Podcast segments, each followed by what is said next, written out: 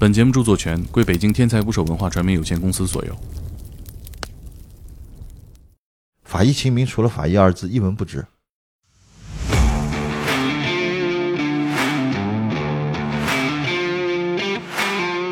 有同行联系过您吗？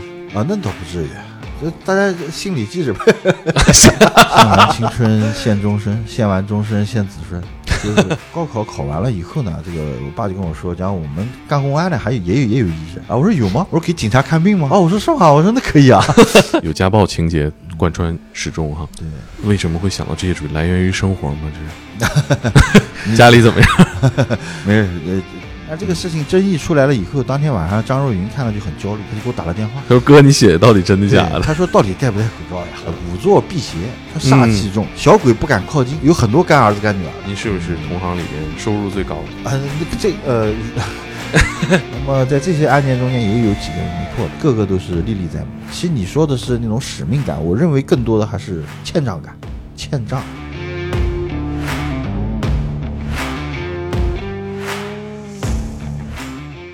请点击订阅我的播客，拜托了。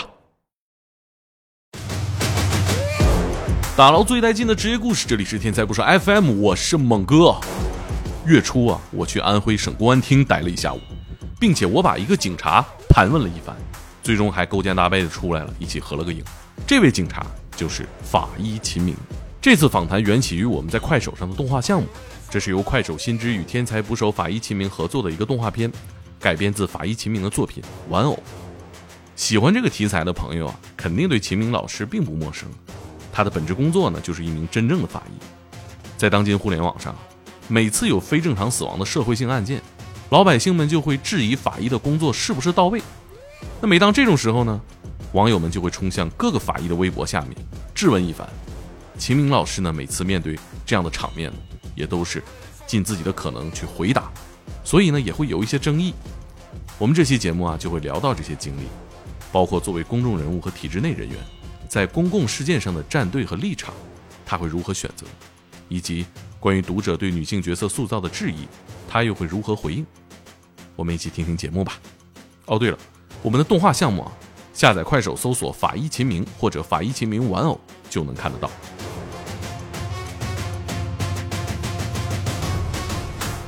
能有这样一个跟秦明老师谈话的机会，主要是因为我们呃跟快手合作了一个动画项目《天才职业故事》，在快手发布了改编了您的作品的动画，对，做的非常好。有什么感觉？看完动画，第一突出印象就是快，天才捕手的这个做的快啊，做的快。呃，从跟我说这个事儿，然后看分镜啊啊，然后到最后出产品，真的是非常快，这个远远超乎了我的意料。第二个呢，就忠于原著，就是没有改变的离谱。就是既然是法医的东西嘛，肯定要有很多专业的内容。这样的，我们不仅是要给大家讲故事，更重要的，我觉得还是一个科普。大家以后遇到类似的死亡原因啊，或者是方式啊等等，知道我们以前看到过啊，不会被谣言带偏。就像打了疫苗一样。增加一些谣言的免疫力，嗯啊，这所以这个是我们制作动画的初衷，可以说咱们都达到了啊，就是非常的满意。动画里边秦明这个法医的形象还是很帅哈，您喜欢吗？喜欢这画风吗？呃，那当然喜欢了。所以 咱们今天是录音，不是录像，对吧？反正我就可以。随便说，对吧？可以，大家也可以到你快手号看一看。好的。哎，你有没有感觉那个大宝跟我长得有点像？你说的是那个画的画的？对对对对对对他照着你画的是吗？不知道啊，有的时候我就看见我们这个动画团队的同事，看到他们瞟一眼屏幕，有的总有跟我长得有一点相像。在你没瞟他屏幕的时候，他在瞟你，有可能是取材了。通常角色都不太好啊，但我看大宝还是很可爱啊，这个形象。对，他在我的作品里面，他应该是一个笑点的担当吧。嗯，然后弹幕飘过全都是。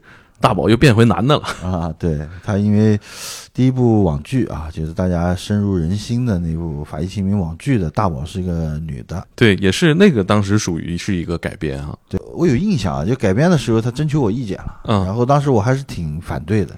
你改了原著，很多原著粉他就觉得有点跳戏，嗯，但事实证明啊，并没有跳戏，就是我们焦俊艳嗯饰演的这个大宝很深入人心啊，对，把我们。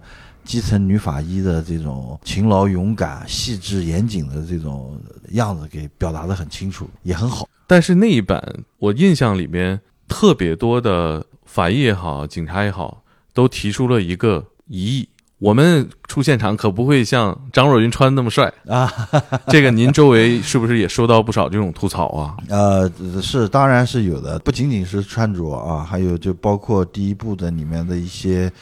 佩戴就到现场，呃，解剖尸体的时候要不要戴口罩这个问题，在网上曾经也就讨论过。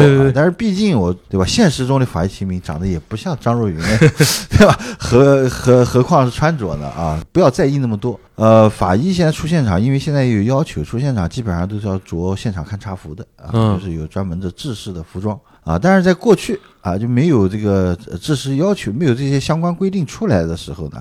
我们也有很多法医是穿便服出现场的，嗯，那么他穿西装出现啥也没有无可厚非啊。对对对，这个就包括后来戴口罩的这个事呃事情也是，就是当时播出来了以后，也有很多人说，那法医解剖尸体的时候不戴口罩吗？对吧？也有人就给他科普了，说是法医解剖尸体时候就不能戴口罩，嗯，对吧？要去闻啊，要去闻看有没有中毒。这个当然了，实际上是确实有这样的说法，嗯，就是但那个是过去了。啊，老法医啊，他是确实不戴口罩，他是需要通过嗅觉来判断有没有中毒的可能性。嗯，但是现在我们时代已经不同了，我们现在警方已经有先进的仪器了，精密的仪器了。戴口罩毕竟是保护自己，所以大部分法医在解剖的时候还是戴口罩的。嗯嗯。但这个事情争议出来了以后，当天晚上张若昀看了就很焦虑，因为张若昀他本身他就是一个非常负责任的演员，嗯，所以他很焦虑，他就给我打了电话。好半夜了，那天我印象很深，都十一点多了。他说：“哥，你写的到底真的假的？”他说：“到底戴不戴口罩呀？”嗯。然后我说：“别急，我说我来发条微博。”后来我还专门去发了一条微博，不是说是一定要戴口罩，根据个人的不同吧，所以没有什么问题。嗯，我们经常讨论法医在公众面前应该是什么形象，有很多原因，也是因为当年这部剧，包括您的作品，在国内非常畅销，然后群众基础非常好。奠定了一个法医的形象，所以后面持续几年，大家关注这个题材，都在讨论这个形象应该是什么样的。嗯，大家对这个职业有了相当的了解，至少爱好悬疑推理案件的法医这个职业也走到公众面前了。您自己有这个感知吗？啊，有有有，就是法医从不为人知到现在的，大家会有不少孩子们会把法医作为自己的偶像，那么这是有一个转变过程的。这个跟我刚刚入行的时候的感受还是完全不同的。就我那个时候，大家对法医是没有认知的。本来法医就是一个很小很小的警种啊，他他的上级是刑事技术部门，刑事技术上级是刑警，刑警上面才是公安，四级警种，而且人很少。你像我们一个安徽省，到现在全省的公安法医只有三百多个人，嗯，我们有六千多万人口啊。只有三百多个人，这比例是很低的，很少有说哪个职业有像我们比例这么低的啊。嗯啊，所以它很神秘啊，就因为你身边没有这样的人嘛，很难碰到这样的人，所以因为不了解就会产生很多误解啊，可能会呃以前啊对法医的误解可能就觉得很晦气，对吧？让你碰死人的，天天摸死人的，对吧？你多晦气啊！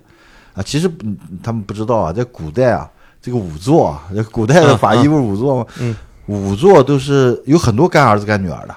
哦，因为古籍上面记载，仵作辟邪，他煞气重，对，小鬼不敢靠近啊。孩子中邪了，这是那个邪就生病了，对吧？他他要拜仵作为干爹啊，就能辟邪。他有这样的说法。但但是呢，中国人几千年对这个死亡的这种忌讳啊，就是已经刻到了骨子里了啊，所以他就对法医很忌讳，不跟我握手。啊，不跟我同桌吃饭的事情，我都是遇到过的。嗯，就是，呃，我我之前也还经常强调说，法医也检验活人啊。我们今天采访的这个地方就是法医门诊啊，伤情鉴定中心。对对对，就是给活人做鉴定的。嗯，但有些人把这个受伤的人带到法医室来，他就觉得心里很 很膈应，是吧？我还在呢。对，是我很，所以这就是有一个误解。但随着影视剧的开始，慢慢的把法医。推进前推上前台了，还有很多越来越多的文学作品把法医推上了前台，就慢慢的法医就为人所知了。我个人认为我自己是非常热爱这个行业的。别人都说是一个工作做长了会有职业倦怠感，我认为我还行。呃，我还是觉得这个职业还是很神圣的一个一个职业，所以也就坚持在做，并且想把我的职业的这个闪光点啊告诉大众啊，这就是我的目标吧。当然了，现在这种情况大大的改观呢，肯定不是我一个人的功劳，我只是在很多为我们职业做宣传的人中间的一一份子。像您做法医的年代，大家对这个职业没有认知哈。嗯。我看过一个报道，讲的是您高考报考时候的一个往事啊，就是好像在您家里边都没有什么认知啊。呃，我自己也都没认知，可以讲讲这个过程吗？我走上没有认知的这个职业，完全是听从我父亲的安排，呃，或者说是我们两个沆瀣一气 啊。为什么这么说呢？是因为我父亲他是一个刑警，他当了几十年的刑警，所以他非常忙。嗯。他可以说从小到大，呃，在我的成长过程中间是缺位的。但是呢，他是我的偶像，就是我会把他作为我奋斗的目标。就是每次看到他穿着警服，带着配着枪，我就觉得那种感觉特别的，呃，符合我心中对自己以后的一个向往啊。嗯，呃，对自己的一个一个一个向往，嗯，就是这种感受。所以呢，我父我爸就说了，说这个你以后就当警察啊，接过我手中的枪。嗯，但是我妈说你别别扯了，说你 当什么警察呀？一天到晚都见不着人，对吧？你已经害了我了，我不想我儿子再去害人家姑娘。然后他就是这种观念，所以我妈是一个护士，所以我妈认为当医生啊，这个治病救人更高尚一些啊，不要天天呃这个奔来奔去的，还提心吊胆的，对吧？啊，所以呢，就一个让当警察，一个当医生啊，就是争执不休。然后到最后怎么办呢？这个。呃，考高考考完了以后呢，这个我爸就跟我说，讲我们干公安的还有也有也有医生啊。我说有吗？我说给警察看病吗？他说不是，叫法医啊。我说法医是干嘛的？他法医是破案的。哦，我说是吗？我说那可以啊。是 您父亲是真不知道还是 他？他当然是知道的呀。他他只是为了我，我父亲是刑警，他能不知道法医是干嘛的吧？嗯，他是忽就是忽悠我，忽悠我妈啊，所以他就给我填了这个。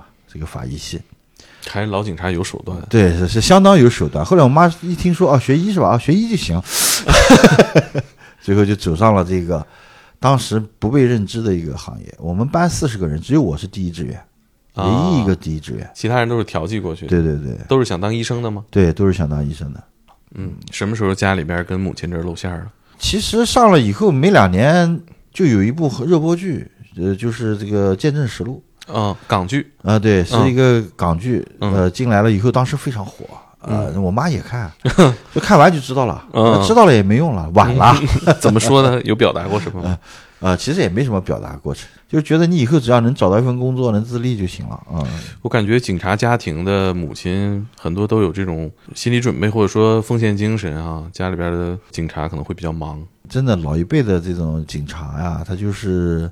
献完青春献终身，献完终身献子孙，就是 就是真的是这样，就是他觉得自己有很多未尽的事业，做的还远远不够，所以他希望他的后代能够继承的他的这种感觉。而且确实，当军警的人可能就有一种军警情节，他就是有那种情节，所以才会促使他一定要去干这个行当。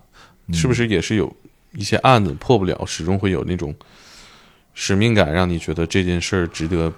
对下一代人继续去做。其实我经历的案件中也有没没侦破的啊，就是因为现在命案侦破率虽然非常高了，但是我我作为省厅的法医，我接触的都是全省的最疑难的案件。那么在这些案件中间，也有几个人没破的。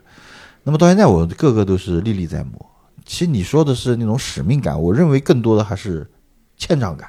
什么不是使命感？欠账，欠账感。对，就欠老百姓的账。就是觉得这个事情你是应该做做做成的，结果你没做，你就有点对不起这个逝者，没有喜悦。所以这件呃也是正是因为这种感受，当然肯定不是我一个人是这样的感受，那么整个刑刑警部门应该都是这样的感受。嗯，正因为是这样，所以嘛才有了从二零二零年到今年一直在持续的命案积案的侦破工作嘛。嗯，就是说我们现在命案很少很多了。是。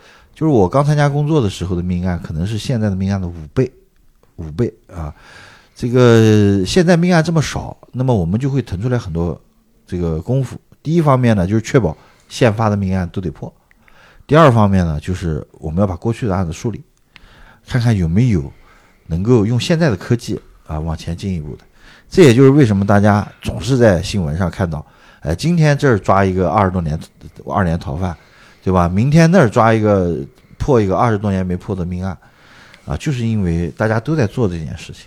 嗯，有跟同事聊过这些案子破了之后，找到家属或者说当年的当事人面对的那种反应吗？你觉得欠债感，这其实能在这个反应中找到一定的还债感吗？那是的，啊，就是就是你讲的还债感。就是你欠了人家一很多年的钱，你还上了去以后的那种轻松感，大部分是什么样子的？有了解到吗？我们不直接跟家属接触，因为更更多的是办案单位跟家属接触。我觉得大家要是感兴趣的话，可以去关注一下前年侦破的吧，二零就二零二零年，二零二零年好像是侦破的那个南医大的奸杀案，嗯，当时也是炒作的很火的一个案子，非常轰动。对，当时是二十多年嘛，然后破完了以后，呃，有他这个当时的民警还写了写了一些东西，就包括没破的时候，他也一直在写一些东西。那表达的情感其实就是我们每一个刑警吧心里面的这种情感。嗯嗯，刚刚您讲到这个传承哈，就是说您小时候看见父亲卓景夫拿着枪的形象，在心里边印象很深。那您现在？家里小孩是个儿子哈，儿子，儿子有这个跟您表达过这个吗？觉得啊，完全没有。所以，所以，所以说时代在发发生变化啊，也可能我这个形象不如我父亲的形象。这个我儿子他是首先明确一点，我不学医，不当警察啊，他就明确了。是怎么让他形成这么坚固的？我也不知道为什么，也可能是因为就是我跟我爱人，我爱人也学医，也学法医的啊，现在他转行做康复医生啊，就。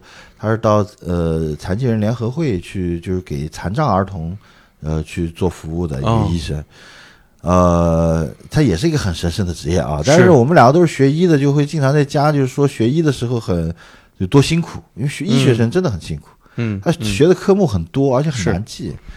这个所以呢，呃，他听多了吧，也也有可能是这方面的原因。所以他现在就是不当警察，不学医，当警察不当警察是因为。说老实话，我对我儿子也是有亏欠的。就是我儿子长到三岁，啊，都是在我老婆的老家，是我呃岳父母带大的。我都不知道他怎么长到三岁的，因为那段时间是特别忙，呃，也是社会转型的阶段。就是过了那段时间，好像突然感觉到案子就少了，就轻松很多。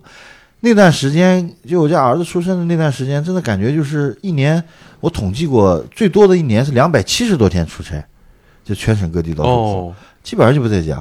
什么什么节假日什么，当然了，现在也没有节假日，但是现在没有节假日，不像过去那真是很忙，真是，啊，就突然一下就感觉，就就是整个社会就和谐了，安全了，啊，就就就就这种这种感受吧，案件很少了，所以现在要要轻松一些。嗯，我觉得这个大家也肯定也有。共识啊，就是说摄像头越来越普及，治安越来越好。对，就犯罪成本高了。对，犯罪成本高了，破案也快了啊。嗯，您有感知吗？大概是哪一年？这这个刹那觉得特别明显？就就应该是我看一一年的案子还挺多的，一五一六年，一五一六年吧，是不是？大概是这个阶段吧。一三年到一六年之间，我认为就是突然一下就变了。嗯，就是案子少了之后，是您创作的高峰吗？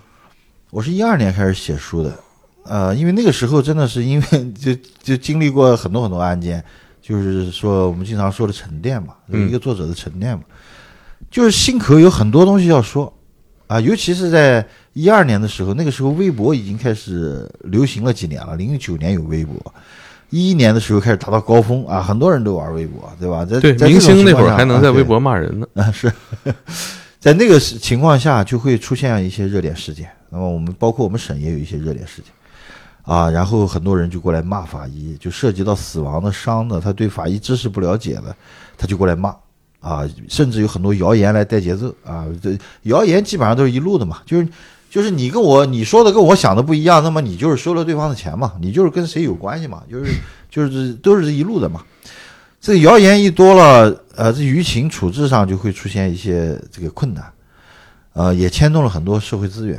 呃，在这种情况下，我觉得有好多谣言都是可以避免的。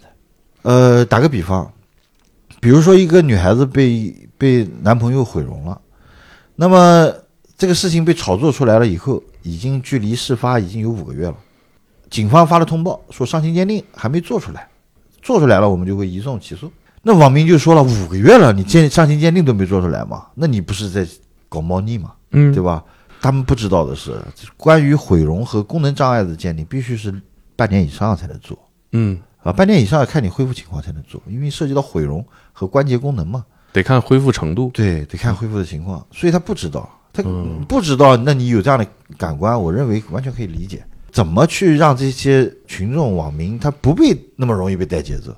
不被这些人谣言所蛊惑的，那最好的办法就是科普，知道这么回事，他下次再说啊，那我就可以告诉你，你说的不对，呃，但是你写科普的话，说老实话，看的人不多啊，就是那个时候，至少那个时候我的感官认为不会有人看，我只我需希望能用一种喜闻乐见的方式让大家接受，就是润物细无声嘛，对吧？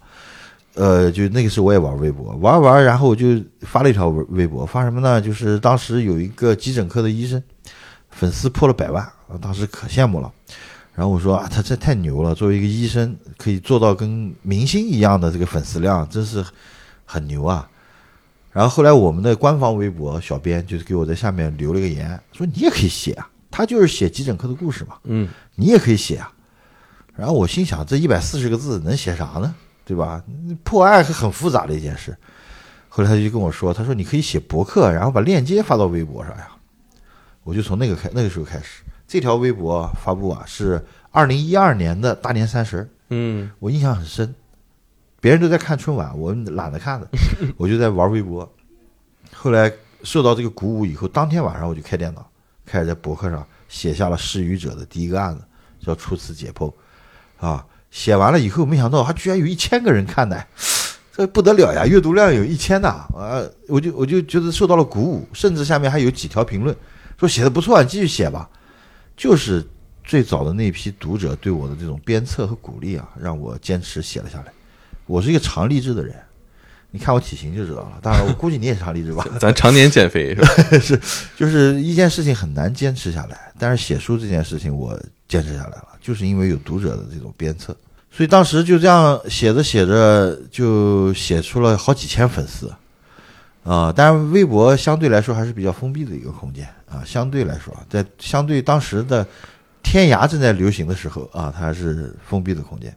后来，天涯莲蓬鬼话的版主莲蓬就过来微博私信我，说：“你把这些东西给我搬到天涯上来，保证能火。”他要上一个写公安的公安已经是很多年前的事了，那你可以试一下。啊，我心想，不就是 Ctrl C Ctrl V 的事儿吗？我就给博客的东西粘到天涯了。第二天就上了天涯聚焦，那个时候就一天是一千条评论，啊，几十万阅读。那个时候感觉哇，这这感感觉完全是不一样了啊！所以后来就有出版社找我，就出书，就走上了这条路，就是这么这么来的。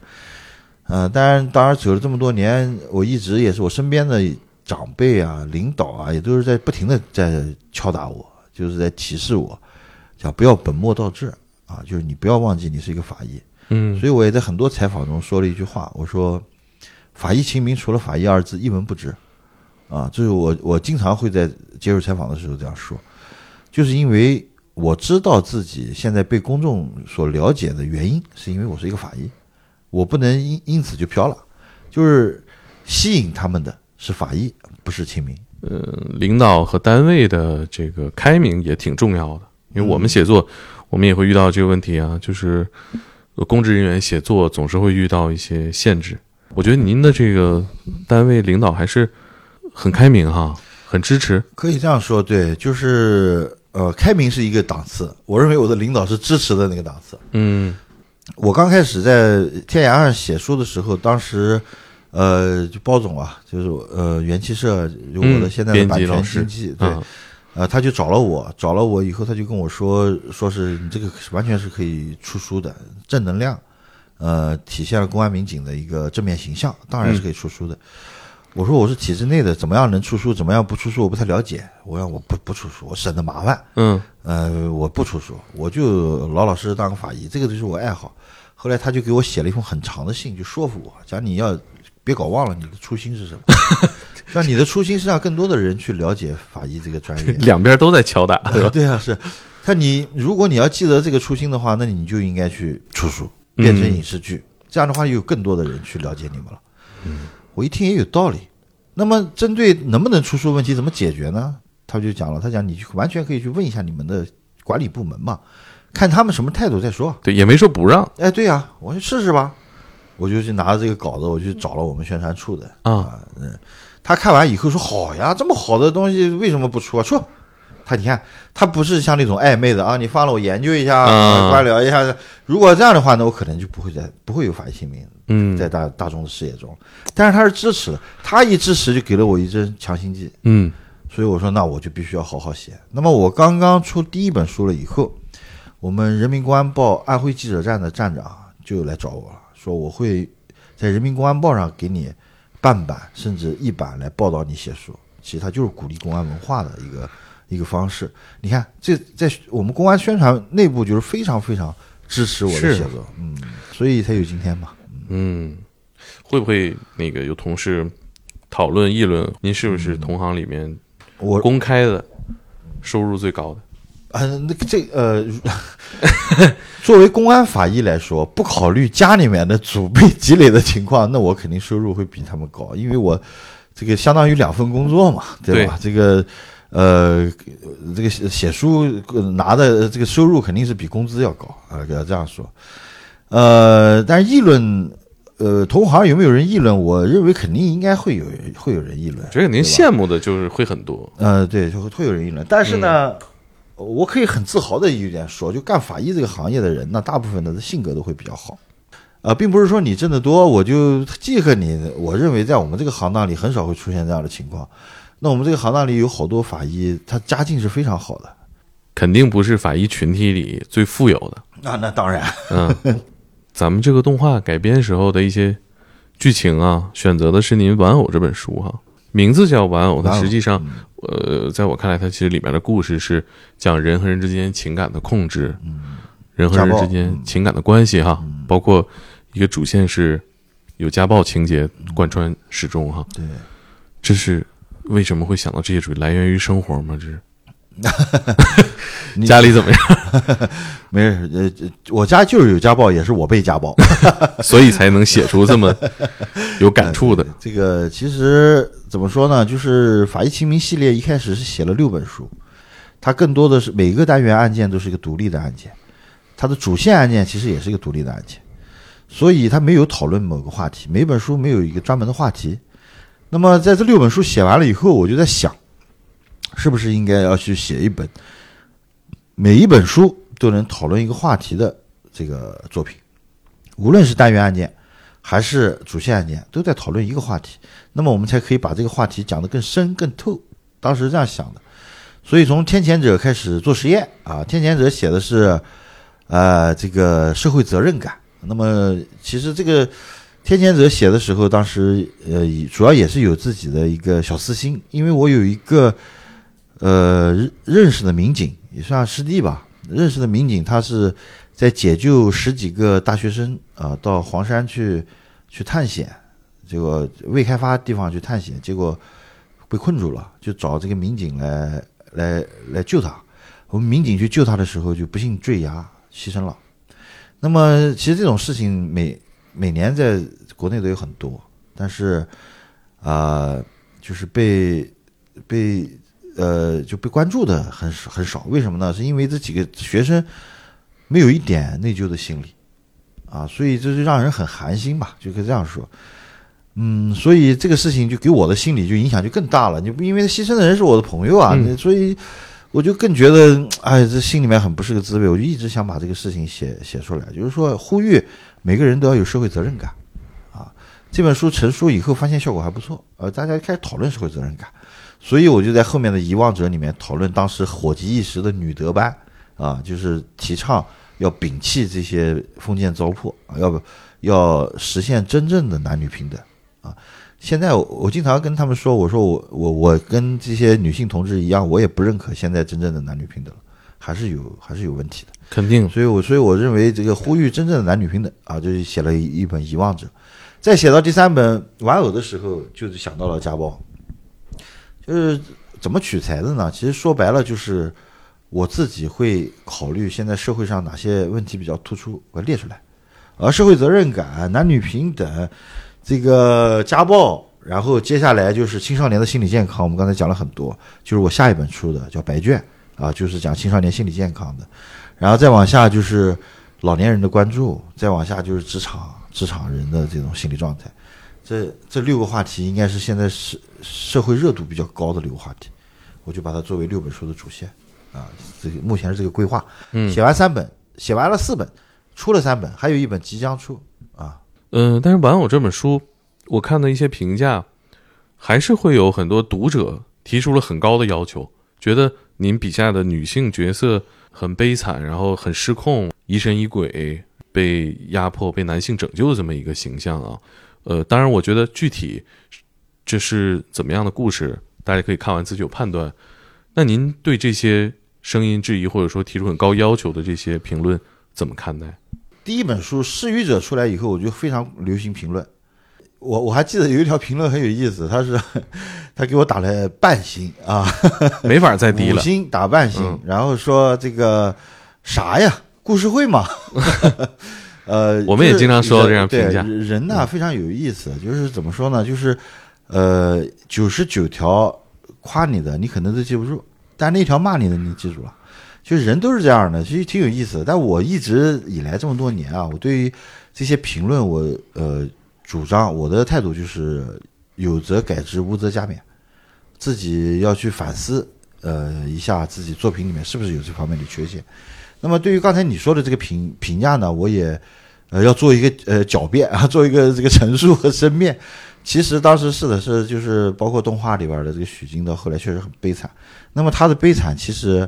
我们认为她的根儿，并不是因为她是个女性，而是因为她生在了一个不该生在的家庭，她从小就经历了悲惨，所以她心理上失衡了，啊，所以是这么一个问题。其实她一她完全可以可以成为一个非常独立自主的女人，因为她很聪明、很缜密啊、很严谨，她有这个能力成为一个啊非常独立、非常自立的一个一个女性。但是最后就是因为小时候的这种心理阴影挥之不去。啊，而导致了后边的疑神疑鬼啊，这个那个，嗯啊，所以伤害她的还是呃这个他的父亲啊，所以从此从这个就应该能看出来，并不是说写的女性悲惨，而是说家暴真的是非常可恶的。非常要杜绝的一个社会现象。嗯，我我明白。其实你选的这个立意是想为这件事情做出改变。对，我觉得这个是我个人很认同，然后我觉得也是非常正确的。嗯，但这种声音呢，呃，接下来这个可能涉及到剧透啊，大家可以快进十五秒。最终的女主角她是杀人犯嘛？这个故事是塑造杀人犯的这么一个故事，一个环境给她塑造成这样，所以我觉得大家会有那种可能更高的要求体现在。您是不是能创造出更好的女性角色，能够让女性的形象？公众形象更好，我觉得是这个讨论啊。这个确实是因为我经常也说我自己是个糙汉子嘛。就我刚开始的三本书里面，都只是只只是有两个男性角色，呃，三个男性角色，我大宝、林涛。后来还是那个网剧加了一个。呃，对，后来在网剧拍摄的时候，那个时候我的书里面还是没有女性角色的。嗯。但是网剧把改编成功了女性角色以后，我这这时候才意识到自己的失误。嗯。其实我并不是说大男子主义，其实我真不是一个大男子主义的人啊，更不是说。说啊，这个社会就是怎么样是男的主控了，这我们没有这样的观点。嗯，大家看《遗忘者》就应该能感受到我的我的观点是什么了。呃，但是呢，这个在当时写的时候就是实打实的。我身边的两个法医他就是男的，一个很简，一个法医就是男的。我没有跟女女女同事一起出过现场，仅此而已，我就没有女性角色了。后来也是编辑提醒我，讲是你这个人物团里不能只有男性角色。这时候我就加入了。陈诗雨，嗯，加入了陈子燕啊，这这些，呃，优秀的女警代表吧，啊，但实际上怎么说呢？警察这个职业，它就是女性就是少啊，他喜欢当警察的女孩就是少呀，这个这个没办法，这个我们我上刑警学院的时候，我们我们男女比比例十七比一啊，呃，不是我对这个性别上有什么这个歧视，呃，仅仅是因为我这个人比较计时。创作者肯定是受限于自己的经历和观察的。对对对对，有感觉自己随着作品的影响力扩大、知名度提高，然后受众要求在变高吗？嗯，确实是这样的。就是我的读者对我已经是很宽容的了。他们经常会说你是一个理科生啊，你 是是是什么意思？就讽刺您文笔不行吗？这意思？对，不不管他们是什么意思，但是他们是对我的呃这个写作能力是是很包容的，这个我自己心里也清楚。那么跟这些文豪们，嗯，著名的小说家们相比，那我差的太远了。我就是个理科生，我经常会说，我只是个讲故事的人，说书先生吧。我把我经历的一些故事，或者我战友经历的一些故事，经过改编，给你们讲一讲，目的就是让你看得到我，我这个很小的、很小众的一个职业，让你们能看到我，能支持我，啊。然后这是第一个，第二个呢，就是现在一天到晚都会有舆论热点，我们知道舆论热点。最火的舆论热点一定是人生的伤亡，那就跟法医有关，对吧？所以最后这个集火通常都集火到法医身上。所以我觉得，虽然我们很小众，但是我们经常风口浪尖。嗯。那么如何在风口浪尖上行船？我觉得就是让你身边所有的人都来帮你一起去迎接这个风浪。就是看过你书的人，他就会自动成为你的宣传员。你不懂啊，你不懂法医。我看过书，我知道怎么回事儿，啊，我就知道这个案子，警方说的就是实话，不是你那种阴谋论啊乱想出来的这个结果，啊，你这个阴谋论自己编出来的依据，啊，不是说你从看几部电视剧、看几部小说啊，你就能成为神探了。这样就是致力于提升群众的谣言免疫力，这个也是我现在。呃，特别想去做的事情，我每本书里面都会提到网络舆情。现在啊，就往后的书，呃，其目的就是提醒大家，以后你碰到网络舆情的时候，碰到类似的这种法医学问题的时候，你应该怎么去做，怎么去想啊，很重要。嗯，我们几乎每一个呃上升到公共事件的伤亡案件，都会涉及到法医伤情也好，对对，死亡鉴定也好啊。呃，您刚当法医那会儿就是这样的吗？刚当法医那会儿没有这么多的舆情，说老实话，现在真的因为舆论裹挟，导致了大量的公共资源丧失。我可以这样说，就很多很简单的案件，一旦被推上了风口浪尖，你就是啊，县里面查完，市里面查，市里面查完，省里面查，省里面查完，甚至中央的来人查，查来查去就是那么回事儿，啊，谁也没有说是玩出点花来啊，都就是那么回事儿，但是。这些工作量都被他们吸引去了，本来可以做其他更多的公共服务的，啊，现在都去去查热点事件去了。当然了，舆论监督是我们监督体系中不可缺、不可或缺的一环，这个我认为，呃，是不可少的，就是必须要有舆论监督啊。就是，呃，我我对舆论热点是不抵触、不反感，但是我觉得我们作为官方的这个领导也好，作为我们普通的这种呃警察的大 V 也好。我们应该去做一个正面的引导。那么，在事情出了以后，你再去引导，和在事情出之前你就已经做过这个科普，效果是不一样的。嗯，对吧？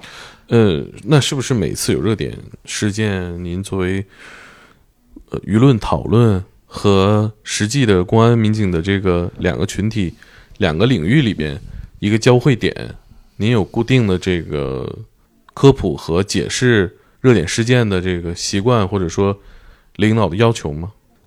这个现在微博的网友可能都已经习惯了，一有热点事件涉及法医，都会来劝我。原因就是我会发声，而且我发声的原则是什么？就是我不可能，呃，一味的去维护官方，或者是一味的去迎合网友。我发声的点就是法医专业，就是我们这个专业，就是我这个专业，我认为我们这些法医工作者们。应该联手去给他守护好，这是我们的领域、领地。就你想拿法医来造谣，没门儿。我不知道你有没有这个感觉，就是在网上讨论任何事件，合肥的鹅好吃还是广东的鹅好吃，都会涉及到两派争论。嗯，你不站队的结果就是两派都会骂你。是你有这个感受吗？呃，当然有这个感受。当然，就尤其是你做科普的时候。就是每发生一个热点事件，我可能不会针对这个热点事件本身进行过多的评论。为什么？因为不是我去的，除非是我去的啊，除我去的，那我肯定想怎么说怎么说。但是不是我去的案件，你很多案件细节你是不了解的，你不了解你就不能随便评论。所以我就会针对官方通报里面的一些专有名词，可能大家不理解，我就做做解释，什么叫这个东西。啊，怎么什么情况下会发生？发生了以后，警方该怎么办？我先告诉你，让你自己去判断，警方说的对不对？我会这样说。但是作为很多不愿意去思考的人，他会就会认为我就是在站在中间 啊，就是没有去有倾向性的发言，嗯他就会攻击你，到底在说什么呀？对吧？他就会这样。但善于思考的人，我认为他都能通过我的科普文去理解很多东西。对，核心和很多科普人的这个立场一样，都是站在科学那一边。对我们站在事实的这一边。嗯嗯，有擦枪走火伤到同行，或者说是解释的过程当中出现了偏差的吗？啊，那肯那肯定有啊。有同行联系过您吗？啊，那倒不至于。这大家心里记着吧。这个我我我我认为会这样吧，就是呃。就比如近期的这个舆论热点啊，我说的跟某些这个非公安的这个法医说的不一样呀。我会把原理道理都跟你说明白，这样的话你信谁你就自己去选择吧，对吧？我们就不说那么多了。那有些已经预设了立场的，再去偏听偏信，那我们也没办法呀。我们只是站在，就像你刚才说的，站在科学的这一边。嗯嗯，是。当然了，那跟别人说的不一样了，是不是心里有这个芥蒂？我也不。知道呀，是他还没找过我。作为这个站在科学和真相的一边，能消解这些冲突吗？网络上的争吵，我的目的不是消解冲突，就是我认为以一个个人之力去消解这些，呃，所谓的什么派什么派的之间的这个这个争吵，我嗯有点天方夜谭了。我我指的是您自己生活当中，因为啊，他会发微博说法医秦明说的那个。他肯定是什么什么什么。正常情况下，基本上不会删评论，也不会关评论。呃，每个人都有表达自己这个想法的权利。那么，即便在我的评论区下面，我也不可能因为两个人吵起来了，我就给他们俩拉黑。我我一般不会去做这个。看一会儿。对，呃，让他们变嘛，理越辩越明嘛，这本来就是一个尊重科学人的态度。嗯，我看您那个最新的创作是《燃烧的蜂鸟》。对，这是一个。讲上一辈警察的故事。嗯嗯，我看介绍是您在看父亲的工作笔记，嗯嗯的时候得到的灵感，想要创作这一代警察。对他，嗯，写作到到了一定程度的时候呢，这个就会出现瓶颈期，就是主要表现在法医学知识点我都说的差不多了。第二个呢，就是素材也匮乏了，因为案件嘛，这个千篇一律，很多案件都是非常类似的。呃，原因动机不也就那几项嘛，对吧？这个情仇债嘛，对吧？呃，这比较的比较多见的动机也都该写差不多了，所以在后续创作上面就会困难，就会升级啊。怎么去写出让别人看完了以后觉得，哎，这本还是有新鲜的东西啊？这个还是难度还是在还是在呃有的。所以我也在想，就打破这个固有的模式。当然了，法医秦明系列我会继续写下去。但在此同时呢，我想写一些创作一些其他的一些一些内容，比如说《守夜者》系列，《守夜者》系列是四本书，讲了一个大的故事啊，说的是各个警种的故事，呃，现代戏啊，所以当时写了四本书，啊，总体效果还不错，呃，因为有《守夜者》的尝试，所以我就想再尝试一下年代感，就是有年代感的东西。为什么呢？因为我父亲我说了，我一直是很尊重。是我最尊重的人啊，就是即便到现在他退休了，呃，但是他还是总是记得自己是个老警察啊，所以说他的这种这种情节啊，究竟是怎么来的？我想去探讨探讨。那么现在警察跟过去的老警察之间办案的方式也好，对案件当事人的态度也好，等等吧，各方面有没有不一样的地方啊？有没有什么冲突？所以我就想写一下这个类型的书。恰好呢，我父亲退休了以后啊，他不是没事儿嘛，他就把自己的一百多本工作笔记翻出来，尘封的就开始翻。哦，有印象的东西，他他他他，就用他两个食指，硬是打出了九万字，哇，可不容易了。嗯，九万字的一个一个一个东西。那么这个东西流水账，没有文学价值啊，全就是流水账。就我哪一年干了哪些事，我当时心情是怎么样的，怎么样，就是这一本流水账看得我。呃，怎么说就就别人如果是旁观者看，我就跟个神经病似的，有的时候可以哈哈大笑，有的时候泪流满面，真的是这种，呃，自己本身是一个警察，有警察情节的警察，然后再看一个老警察写的东西的时候，真的把自己带入了某个案子没破掉，他的心心里面的感受是什么样的文字？他也就是很简单的文字，他就是啊，说这个案子到最后现在这个通过几几轮侦查，感觉没有什么希望了，他回家，呃，坐在沙发上点了一根烟，啊，然后一坐一晚上，就这种感受，可能你作为别人来说，哎，不就是一个描写？但对于我来说，我就感同身受。你小时候见过这样真实的场景吗？父亲那倒没有什么新印象了。我跟你说，呃，我从我的生长过程中，我父亲是缺位的，因为早上我起来的时候他已经走了，我晚上睡觉他还没回来，这大部分时间都是这样的。还记得那是什么案子吗？好像是个强奸杀人案吧，我印象不是很深了，我印印象不是很深了，就是强奸杀人案吧，就是可能可能更多的给你印象深刻的东西，反而还真不是他写的案件。他真是他的这种内心感受，就比如说，他说，呃，一纸调令下来了，我马上到人大去履职。当我把我的这个警警衔交到组织上的时候，我狠狠地攥着他，就不忍放手。就这种情节，我觉得 啊，我我感觉，如果我退休的时候，恐怕也是这样，就是可能感同身受的这种，会导致呃情绪的这个波动。所以我就会觉得，哎呀，特别好。我说这个东西。我应该让更多的人看到，因为，呃，我经常说嘛，我们的祖辈啊，用这个血肉之躯啊，这个组成了长城，这个抵挡外外寇。我们的父辈真的就是为我们现在幸福生活奠基的那一辈人，但他们很苦，不管做什么，啊，这个当然你们九零后的父辈可能跟我们八零后的父辈还还还差着一些，差着一些年龄，但是真的就像我呃我父亲这样五十年代的人，他们真的经历过很多。他是虽然没有经历过战争，但是他经历过很多，呃，经历过很多很多。他们真的是用自己这种顽强不屈的这种精神，然后把祖国建设成现在这样，才有我们现在美好幸福的生活嘛。呃，警察是这样，医生就不是了吗？工人就不是了吗？农民就不是了吗？都一样，都大家都一样。所以我这本书并不是说致敬老警察的，我写的是致敬我们的父辈的，就是我不管你的父辈是做什么的。其实都是值得尊尊敬的，嗯嗯，写作过程中顺利吗？跟您父亲交流过吗？审过稿吗？老先生啊，这对每集 我每写完一呃一段都给他审啊，会他会审什么呢？会要求您完全按照真实的写吗？啊，那倒不是，因为毕竟是文学作品，他跟他的实际的这个纪实呢相差这这这老远了，呃，他看主要是挑出一些毛病啊，比如说。这个呃，当时的交通工具应该什么样的？他会告诉你。他当时就，我当时就是不知道呃怎么写。我说你们，因为毕竟一个市那么大范围嘛，对吧？你要去好偏远的地方抓人，这个你怎么去啊？他骑车去啊。我说那要是半夜去，能看得见吗？路灯都没有啊。他说我们在前面绑个手电筒啊啊。然后就我觉得这个东西就很很有意思，很新鲜，对吧？我们现在就不可能用这种办办法。我说，那你要抓人，比如抓个团伙，二十个人，你民警就去五六个吧。当然了，你有枪，你有威慑力，你可以把他们抓到。但是怎么把他带回来呢？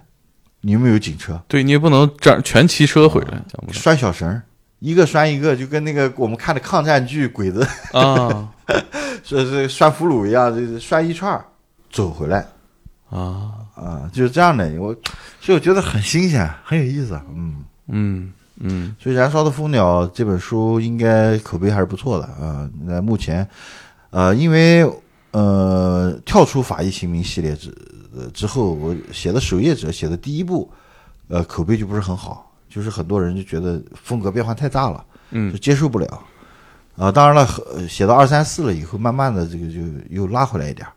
但是蜂鸟呢，第一部就是呃，读者就会比较适应啊，觉得还不错。嗯，那这个在采写这个故事的过程中，有发现，嗯，上一辈警察跟您这一代警察最核心本质的差别吗？他们有什么是你们不具备，可能也无法具备的？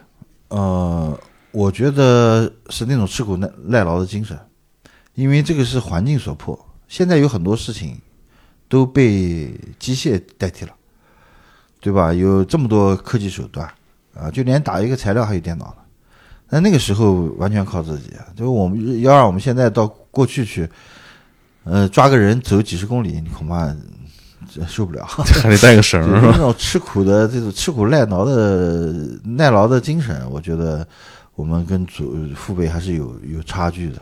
嗯，那但也有共同点，就我刚才说的警察情节，能够共情，能够感同身受，就是因为我们有这个情节，我认为还是有共同点的。那未来呢？比如现在我们治安变好了，对法医的数量的需求下降了，工作内容可能也会有改变。嗯，未来的警察包括法医会是一个什么样？您觉得，您这一代人身上具有具有的品质，未来可能会没有？我觉得这个得分开说，就是警察和法医，这完全是两个概念啊。啊我们公安管的内容太多了。就我现在经常说是社会的兜底，什么事都扯到公安。你现在什么舆舆论热点扯不到公安吧？我就问你，都能扯到公安。他管的事儿太广太多，所以这个职业会越来越累啊，越来越呃，就是重要。就是他可能不仅仅是我们想象中破案这么一回事了，更多的是都需要他们去去做工作。那么既然一旦老百姓关切了，就既然以人民为中心，人民有什么关切，有什么需求，你就得把它搞清楚。所以现在的警察比过去的警察办事要细致很多，对吧？要按法律程序、按流程，要守规矩很多。这个一这个也是我们比他们强的地方，并不是说老一辈子一定都比我们强，我们也有比他们强的地方。嗯，就是我们现在的警察都很守规矩了啊。你跟跟二十年前，如果你们再接触警察，肯定不是一样的这个感受啊。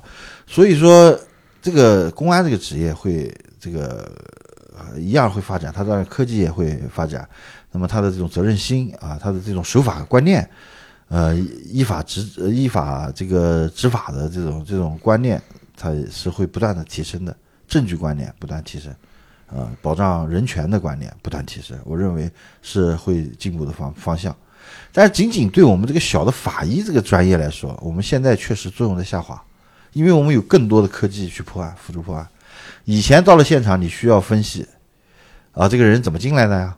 怎么杀人的呀？杀完人在现场有什么动作？然后又怎么离开的呀？为什么要杀人呢？杀了多长时间啊？你看我们要研究的东西很多，现在不需要了，监控都照着，全程怎么杀人都告诉你了，还要你分析啥？所以法医的作用现在正在下滑，但是它真的是可以是被取代的一个职业吗？不，它是一个不可被取代的职业。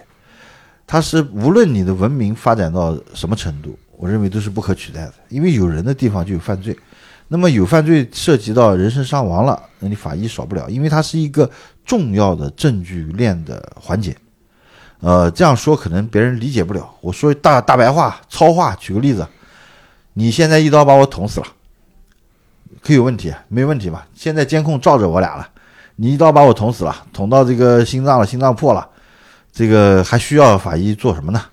对吧？很多人都没有用了呀，那监控都照着，你也抓了，判刑不就完事儿了吗？按照您的故事里边，应该是您本身就已经要死了，有别人害您。对，是，就是这个时候，如果你不做法医工作的话，你上了法庭，律师就会提了，这个人在被刀捅的前一秒钟，心脏病突发死了。嗯，他在刀再捅进去，他不应该负这么严重的刑事责任，是不是？所以法医他不仅要证明，有的时候也要证否，就是为了让这个证据链更完善。所以他这个环节是少不了的，啊，是无论发展到什么程度都是少不了的。我看您其他的采访里提到过，法医包括您自己对生活是有这个换挡能力的啊。对，所谓的换挡就是调节工作和生活有一个明确的分界线哈。呃，这些有介绍给其他警种的。警察同伴吗？或者说，对他们来说，这是一个挺好的一个能力吗？就是法医你也没法教，就是你你的学生你教他怎么换挡吗？呃，我我们说换挡，可能这个没有看过那篇报道的朋友不知道，就是呃为什么说换挡呢？就是因为很多人问我说，你刚解剖完尸体能吃得下饭吗？嗯，然后我就告诉他。我说：“那你开着车的时候，你会突然挂倒档吗？对吧？这是两码事儿嘛。这个就是你看你怎么能，呃，就是在做一件事情的时候，不要去联想太多啊。当然了，你联想太多，你肯定肯定不行啊。但有的时候我们是被动的，就比如解剖那个湿蜡化的尸体，很臭，到最后你吃饭的时候，他给你上一个特别臭的臭豆腐啊，那两味儿很像。所以这你不得已你就就就会联想，那也会有这样的情况。但我认为，呃，更多的还是不要把工作和生活混淆的太太太混淆吧。就你非要吃饭的时候想着你刚才解剖什么样子，那你不是自己找不自在吗？很多的法医都形容过尸臭啊，您有自己的形容吗？没有，但是我觉得上次到王府井去吃那个臭豆腐味儿有点像。这种调节能力，嗯，体现在具体工作上，比如说我们有一个团队一起出去出现场，那么大家看到一个尸体或者一个。人死亡的悲剧，肯定心情会受触动。在这一天的这些工作环节里面，哪一刹那是你们可以切换了？就是说，咱们可以谈天了，讲讲笑话，从那里瞬间跳出来，会有这样的默契吗？啊，会的。这个其实对于法医来说，最重要的就是就是解剖的这个环节，因为命案的现场中心就是尸体嘛，而接触尸体的唯一警种就是法医。所以这项工作是法医最重要的一项工作。所以做完了尸检以后，大家都会很轻松，尤其是你很多你预设的问题已经解答了，嗯，这样的话你就会很轻松。可能解剖完了脱衣服的时候就开始聊笑话了，讲起笑话来了。啊，嗯，对，等于说这活干完了，对对对，写个报告就行了。呃，我们不写报告，就是可能大家印呃印象中间都是法医像拿个夹子写，对对对。实际上，法医在尸检完了以后，第一件事不是写报告，我们没有报告，我们有鉴定书。嗯嗯，鉴定书是嗯不那么着急的，是送一案子破了送检察院的时候才需要这个鉴定书。那么在此之前，我们是要参与专案组会议的。嗯，专案组是要听法医的分析的。您得离近点啊，嗯，就专案组是要听法医的分析，嗯，就你解剖完了，现场勘查完了，你法医什么感受？死亡时间、死亡原因、致伤工具、作案人数、呃出入口、现场重建、犯罪分子刻画啊、死亡方式等等好多问题，专案组都会问你的，所以他是全程都是要呃参与这个这个案件的侦破工作的，所以。就你解剖完了，你可以聊会儿笑话，吃个饭，吃个饭聊一聊开心。进了专案组又是一个状态。嗯，我还有一个小问题啊，个人一直比较好奇啊。嗯，您写了这么多年，然后依然在体制内工作，有没有因为文笔好而额外的增加了些写材料的工作？就领导远近闻名找您来写一个啊？那个没有，这个毕竟是两码事，写材料跟写写小说是完全两个概念，但是。我认为我之所以能写小说，是因为我刚上班的几年写的大量的材料的积累。那个时候我们法医科只有我的师傅跟我两个人，那一有材料不能让我师傅去写啊，师傅是科长对吧？不能让他去写，全是我写啊，各种信访报告啊，这个鉴定书啊，行政材料。呃，对基层法医的这种管理培 训，什么各种材料，全是我一写写作方向非常广。后来我算过啊，就是我一年写的材料二三十万字哦，所以就是大量的这种文字积累，导致了我也最后能把小说写出来，我认为是有作用的。嗯，我觉得听到这儿，很多体制内的想写作的啊。年轻朋友啊，在自己这个岗位上可以踏实的写，对，都不不用不用再报牢骚了，对，还是有希望的，对对对，不白干，是，那我们就聊到这儿，好的，好嘞，好哥，嗯，好，谢谢大家，好，再见，谢谢大家。以上就是本期的天才职业，希望你能喜欢，希望大家多多支持秦明老师的作品和我们的动画项目，在快手搜索“法医秦明”或者“法医秦明玩偶”。就能看得到，谢谢大家。